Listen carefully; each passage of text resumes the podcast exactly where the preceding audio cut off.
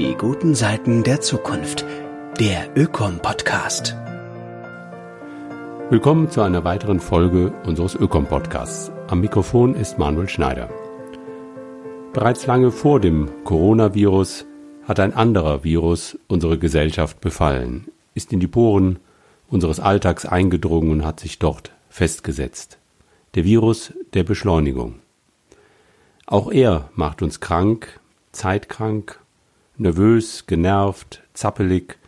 Alles, was dauert, dauert uns grundsätzlich zu lang. Zeit ist in unserer Gesellschaft zu einem Synonym für Knappheit geworden und wird entsprechend bewirtschaftet. Möglichst schnell mit allem sein, vieles gleichzeitig tun, wenn es geht, ohne Pausen. Das sind die gängigen Strategien der Zeitverdichtung, um möglichst viel aus der begrenzten Zeit rauszuholen. Denn Zeit ist Geld, Time is Money, was sonst. Manchmal kann jedoch der Wechsel auch nur eines kleinen, unscheinbaren Buchstabens alles verändern. Time is Honey.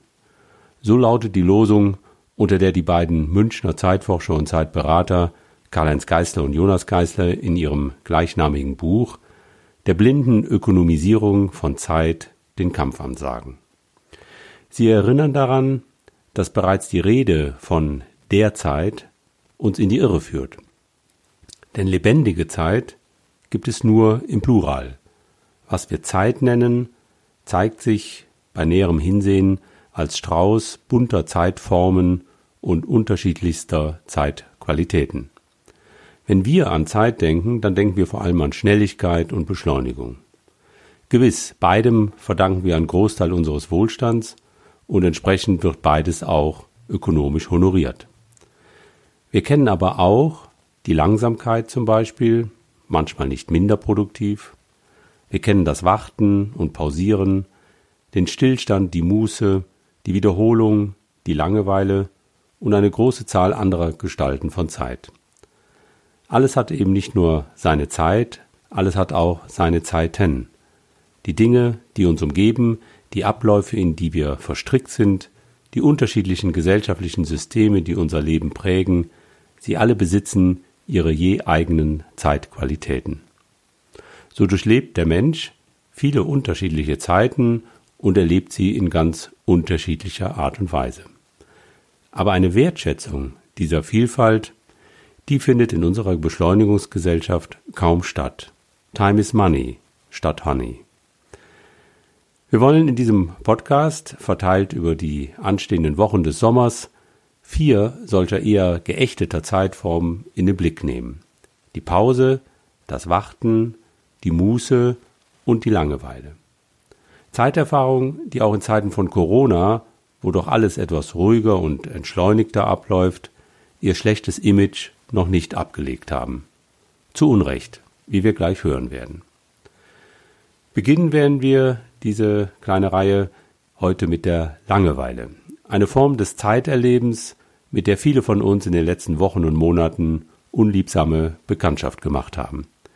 Dies aber verdient, etwas näher betrachtet zu werden. Und dass ein Nachdenken über Langeweile selber nicht langweilig sein muss, das zeigt folgender Kurzessay, den wir dem im Ökom Verlag erschienenen Buch Time is Honey von Karl Heinz und Jonas Geisler entnommen haben. Sprecher ist Werner Hertel. Langeweile. Stell dir vor, du gehst in dich und findest nichts. Was dann? Dann, ja dann ist es langweilig. Unendlich langweilig. Wer in diesem Zustand auf die Idee kommt, den Fernseher einzuschalten, rasch eine Reise bucht, zum Shoppen in die Stadt geht oder auch nur kurz mal irgendwo anruft, ist verloren. Verloren an die Langeweile und die leeren Untiefen des Selbst. Wer das tut, dem geht's wie Robert Gernhardts Reimfigur. Ich horche in mich rein.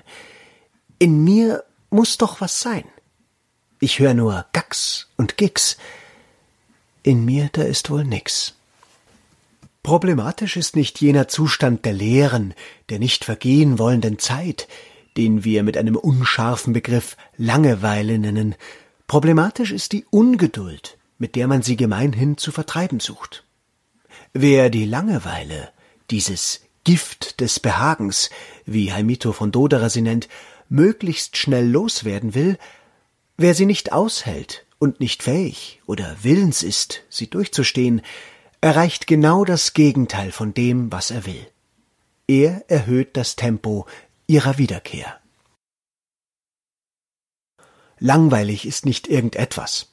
Kein Buch, kein Meeting, kein Vortrag, kein Fußballspiel, keine Landschaft.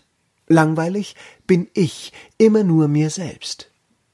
Kann man nichts mit sich selbst anfangen, ist man sich selbst nicht genug. Geht man sich selbst aus dem Weg, dann wird's einem langweilig.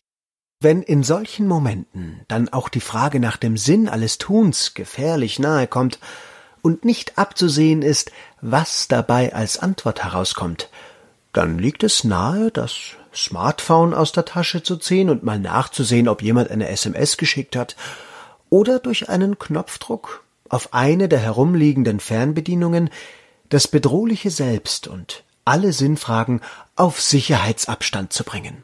Kurzum, man lenkt sich ab. Der Kampf gegen die Langeweile ist kontraproduktiv. Es gibt keinen schnellen Weg aus der Langeweile heraus, alle Abkürzungen führen tiefer in sie hinein.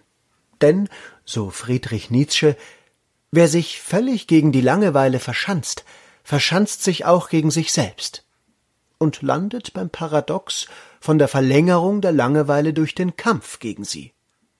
Je mehr man gegen die Langeweile tut, umso langweiliger wird's. Es gibt nur einen Weg aus der Langeweile heraus. Das ist, auch wenn er zuweilen lang dauert, der kürzeste und erfolgreichste. Er führt durch die Langeweile hindurch.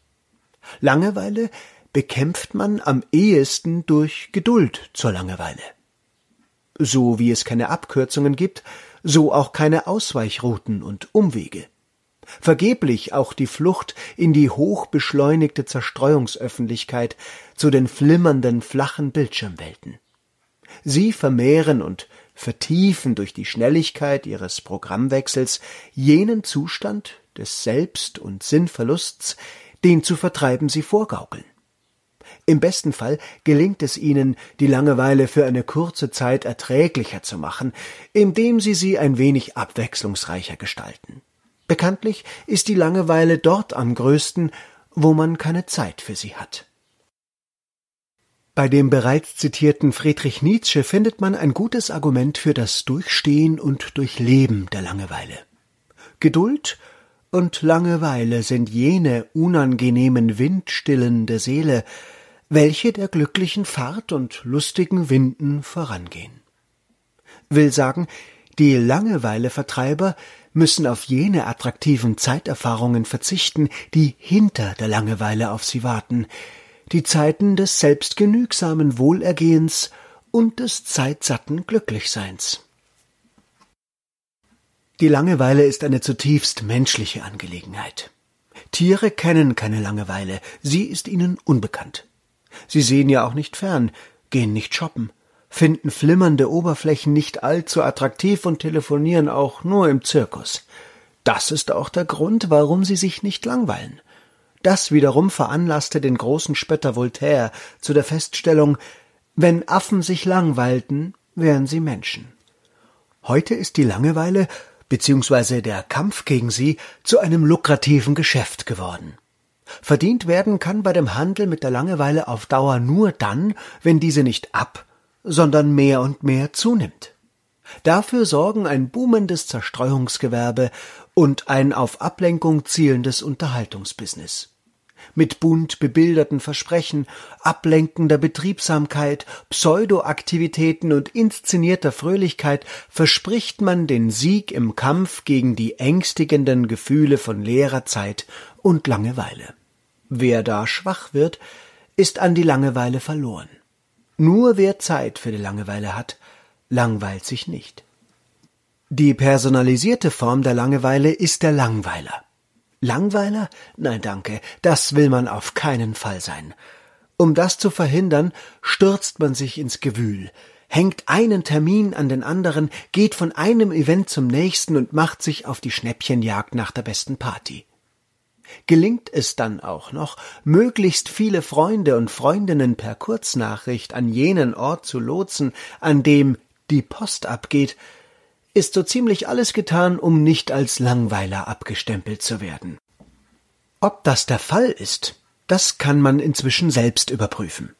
Im Internet, auch so eine Langeweile-Vertreibungsagentur, findet man Selbsteinschätzungstests, die einem, wenn man sie ausfüllt, verraten, ob man Langweiler oder Langweilerin ist.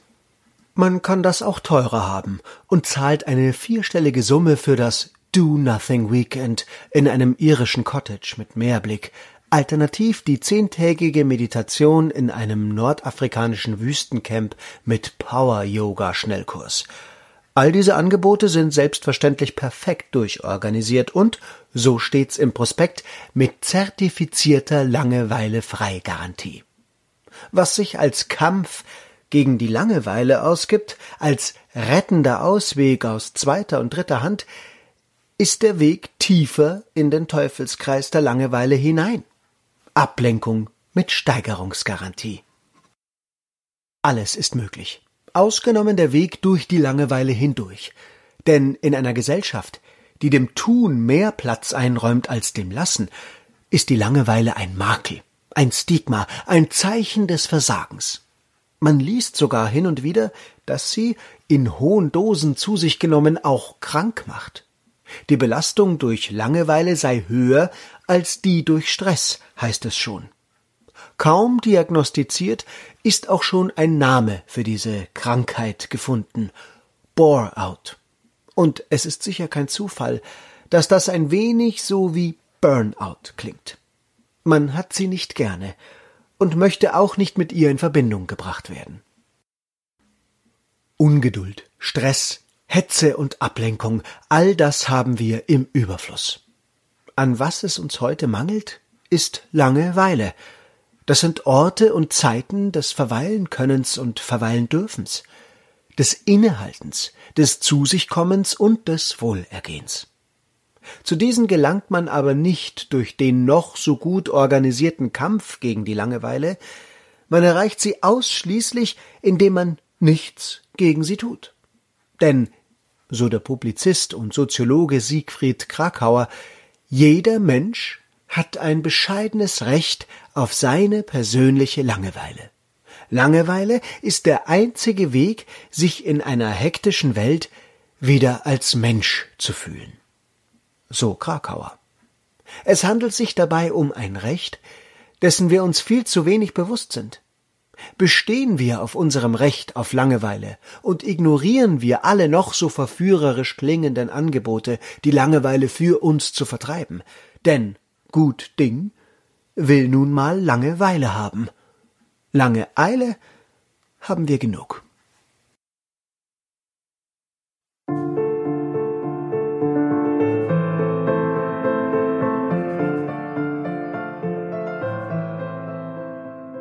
Das war der Ökom-Podcast, heute mit der ersten Folge unserer kleinen Reihe Time is Honey.